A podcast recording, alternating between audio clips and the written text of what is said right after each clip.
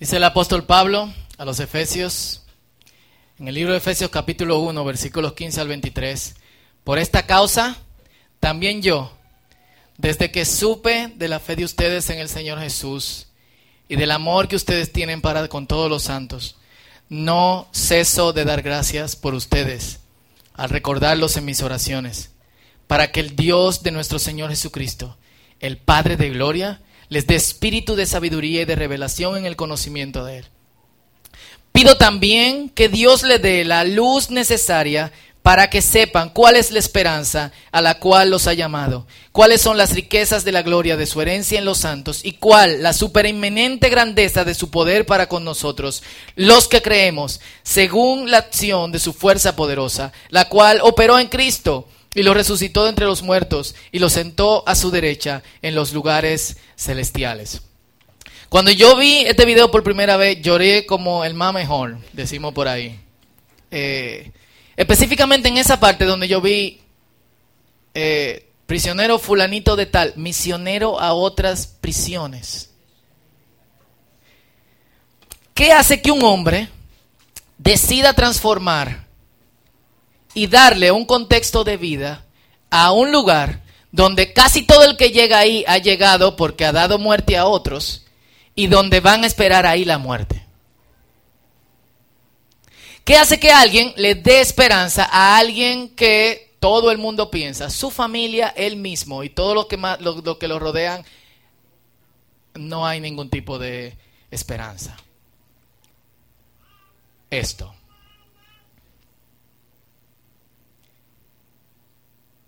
Y es el versículo al que yo quiero llamar la atención de toda esa oración de, de Pablo.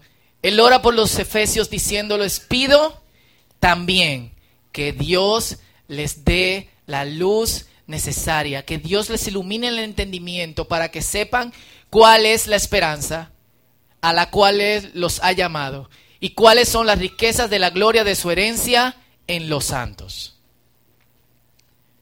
Estos días habíamos hablado de salvación. ¿Y qué es salvación? Salvación es esperanza.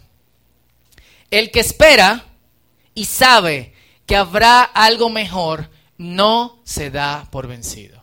Lo repito, el que espera y sabe que habrá algo mejor, no se da por vencido.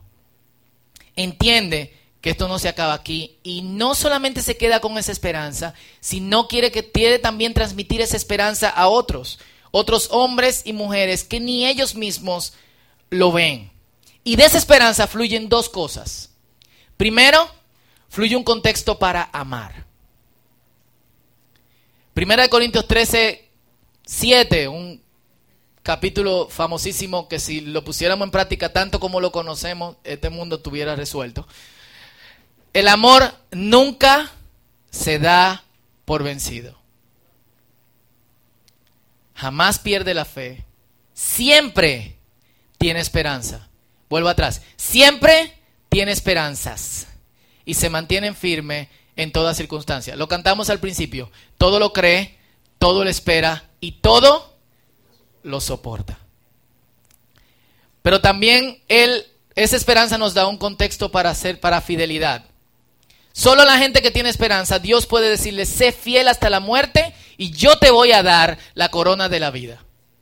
Porque tú tienes que ser fiel en un contexto donde tú no quieres estar, como el del alcalde, el alcalde en esa prisión. ¿Por qué tú tienes que ser fiel en un país como este? Vámonos de aquí, todo el mundo. ¿Quién no tiene visa? Aquí hay algunos que son hasta residencia. ¿Qué usted hace aquí? Nunca le han preguntado, ven acá, tú eres ciudadano, ¿qué estás en este país? Es más, hay dominicanos y está cada vez más común en Facebook que cada vez que le dan ciudadanía, tiran una foto y dicen, le tiran una foto al diplomita que le dan y al pasaporte y dicen, gracias Señor, esto es un logro más en mi vida. Ahora soy ciudadano americano, estoy a una escalera del cielo. Uh. Los gringos que están aquí, perdón, no, no es por ustedes, es por nosotros. ¿Y qué pasa con ellos? Y muchos de todos, o sea, casi todos, de hecho, todos los que tengo en Facebook que han puesto eso son cristianos. A veces me ha dado la curiosidad de preguntarle, para la gloria del Señor. Algunos se fueron ilegales, pero bueno. Es como un pastor que se fue en Yola a Puerto Rico y en el medio la Yola retumbó. ¡Sálvame, maestro! ¡Sálvame! ¡Qué parejo! En serio. Hasta citó la Biblia el hombre. es ilegal que tú te estás yendo, ¿eh? Un tiburoncito que te toca, pero voy a tener misericordia de ti. Eh, si tú le preguntas a una de estas personas, ¿por qué? Te va a decir, este país es, República Dominicana es irremediable. ¿Quién ha pensado eso?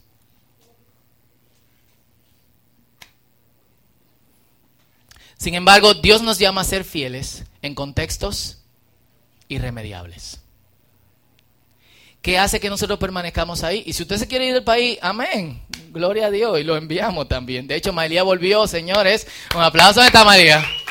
Pero por ahí ya volvió de la romana, se queda aquí. Ya saben, Sé fiel hasta la muerte y yo te daré la corona de la vida. ¿Qué significa esta fidelidad? A quien él está hablando es Apocalipsis capítulo 2, el pastor de Esmirna, el ángel de Esmirna, Policarpio, un mártir de la iglesia de finales del siglo, del siglo I. Para la persona a la cual Juan le está escribiendo, significa morir literalmente. Aquí conocen a Policarpio porque hemos hecho la, la, historia en uno de los mensajes, por lo menos lo que tiene mucho tiempo eh, viniendo al círculo y le dijeron, o sea, básicamente lo amenazaron, si tú no niegas a Cristo, te vamos a quemar.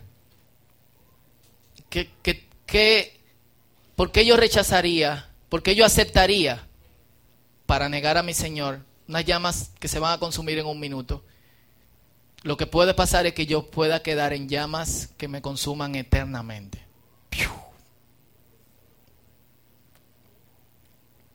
Dicen que mientras lo quemaban, oraba.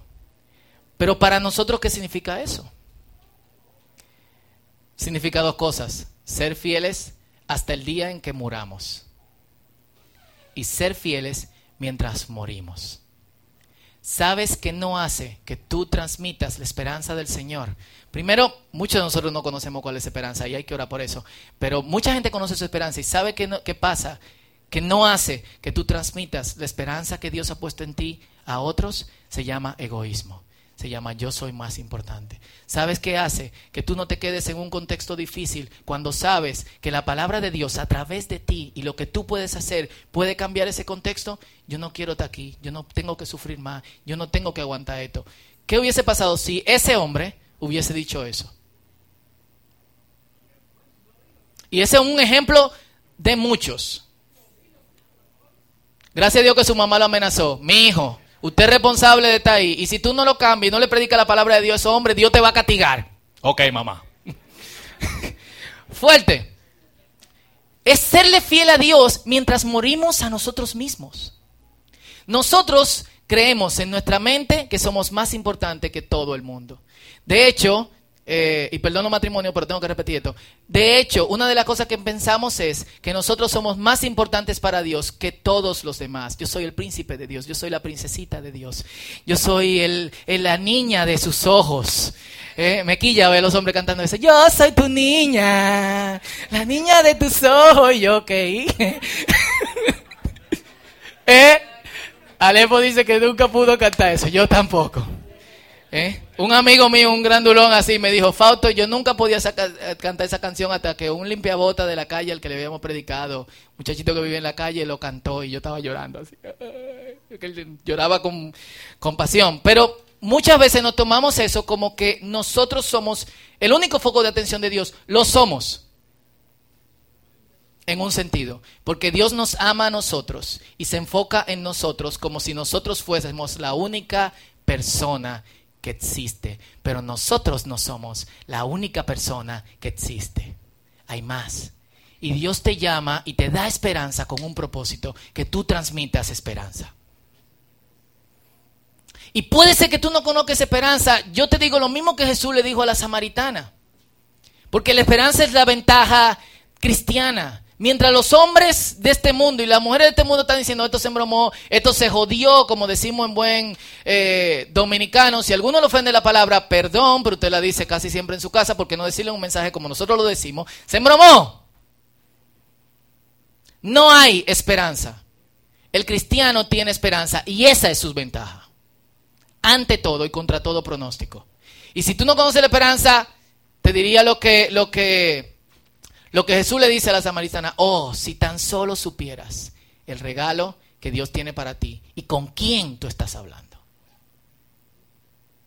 Yo creo que muchas veces el Señor nos dice eso a cada uno de nosotros. Oh, oh Fausto, si tú supieras el regalo de Dios. Esdras, Carolina, Yulisa, Melina, Román, Gerald, Luis, si tú supieras el regalo que Dios tiene para ti y con quién tú hablas cada día. Jesús estaba sorprendido frente a esta mujer porque ella le decía, le dijo, hey, tranquila, es conmigo, es conmigo que tú estás hablando. Y yo creo, y no hay que darle mucha vuelta a esto, no nos permitamos caminar más sin esperanza.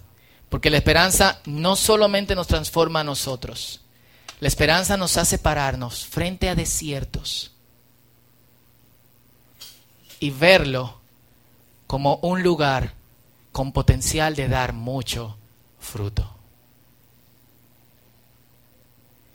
La esperanza hace que tú te pares frente a un espacio, un lugar, una situación que parece que de la que no va a salir nada y tú digas, uff, aquí el Señor se va a glorificar. Hay mucho que sacar de aquí. Y otros digan, ¿eh? Nos hace ver hijos destruidos con todo el potencial de ser restaurados. Amigos hundidos con toda posibilidad de que Dios haga algo en su vida. Vinas llenas de tristeza e infidelidad, infelicidad. ¿Por qué no? También pueden ser infieles. Llenas de alegría, si tan solo supiéramos el regalo que Dios tiene para nosotros. Y si Pablo oró eso por los efesios, de los cuales él dice, Ustedes vivían antes apartados de Cristo, no conocían la promesa de pacto, vivían en este mundo sin Dios y sin esperanza.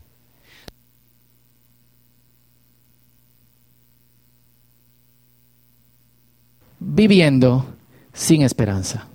No. No. Y si Pablo oró eso por los efesios, ¿por qué no orar eso por nosotros hoy? Y vamos a hacerlo en el marco de, de la Santa Cena o comunión, porque nos recuerda el momento en que nos encontramos con Cristo, en que Cristo se encontró con nosotros en, en la cruz. Y, yo quiero que antes de que, de que repartamos el pan, el vino, y le voy a pedir a Wellman, Noelia, donde esté, eh, José Miguel, Leticia, que me ayuden con, con, esta parte. que donde tú estás, tú inclines tu cabeza y cierres tus ojos.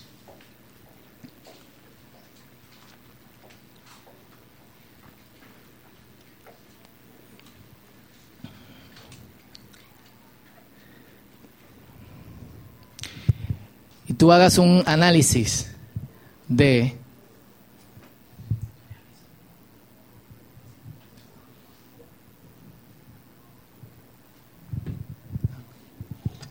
y tú hagas un análisis de cómo está mi corazón con respecto a la esperanza.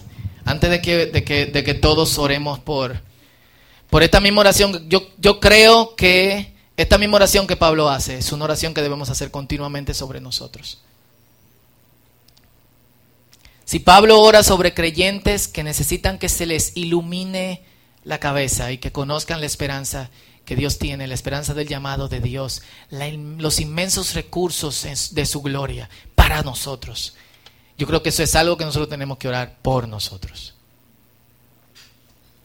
Y qué ápero sería empezar a ver los resultados de esa esperanza en nosotros y alrededor de nosotros.